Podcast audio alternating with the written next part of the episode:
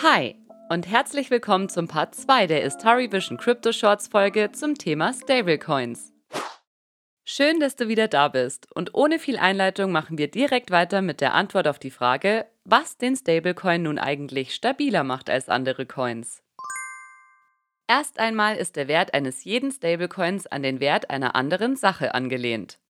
Sache sage ich hier bewusst, weil das eine Fiat-Währung wie oftmals der Dollar oder auch ein Rohstoff wie zum Beispiel Gold sein kann. Dabei gibt es drei Hauptkategorien von Stablecoins. Die zentralen, die dezentralen und die algorithmischen Stablecoins. Keine Panik, wir schauen nur auf die grundlegenden Unterschiede. Ein zentraler Stablecoin wird über eine zentrale Institution verwaltet. Ein Beispiel dafür ist der USDT. Wie es der Name schon sagt, ist dieser Token vom US-Dollar abhängig und damit immer genau einen Dollar wert. Beim USDT ist Tether die zentrale Institution dahinter und kümmert sich um die Erstellung, Verwaltung wie auch die Werterhaltung durch Einlagensicherung.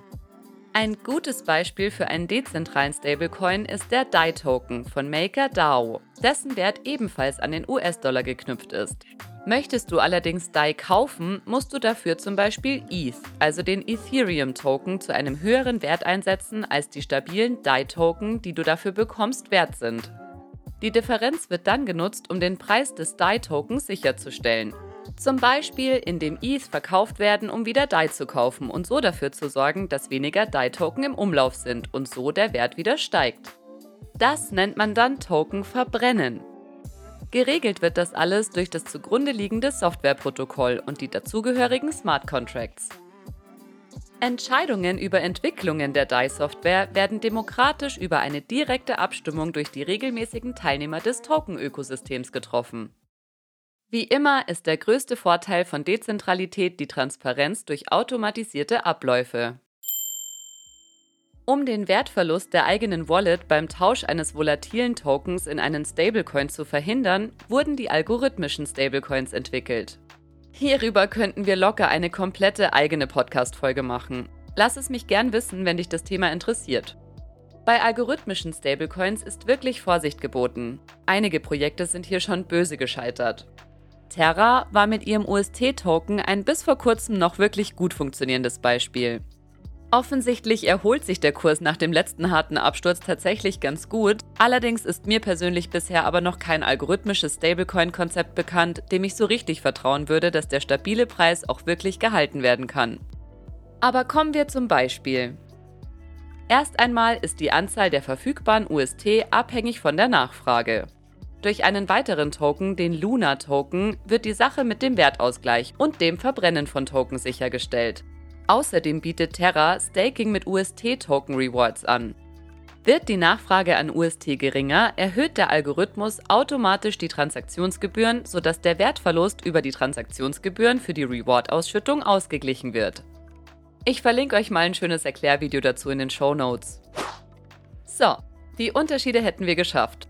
Wo kannst du nun welchen Stablecoin nutzen? Wie bei jedem Coin bzw. Token in der Kryptowelt ist das abhängig vom jeweiligen Protokoll bzw. dem Herausgeber der jeweiligen Kryptowährung. Die verfügbaren Stablecoins sind also von Wallet zu Wallet wie auch von Börse zu Börse unterschiedlich. Du kannst dir das vorstellen wie mit einem deiner Lieblingsprodukte aus einem bestimmten Supermarkt. Ein bestimmtes Produkt von einem bestimmten Hersteller bekommst du eben eventuell nicht überall.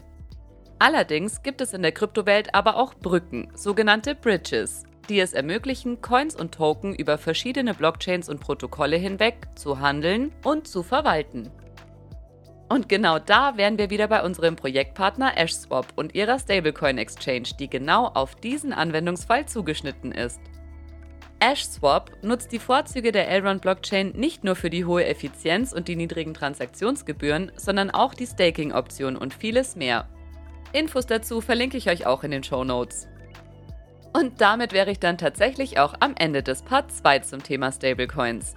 Ich hoffe, du konntest dir ein paar hilfreiche Informationen für dich mitnehmen.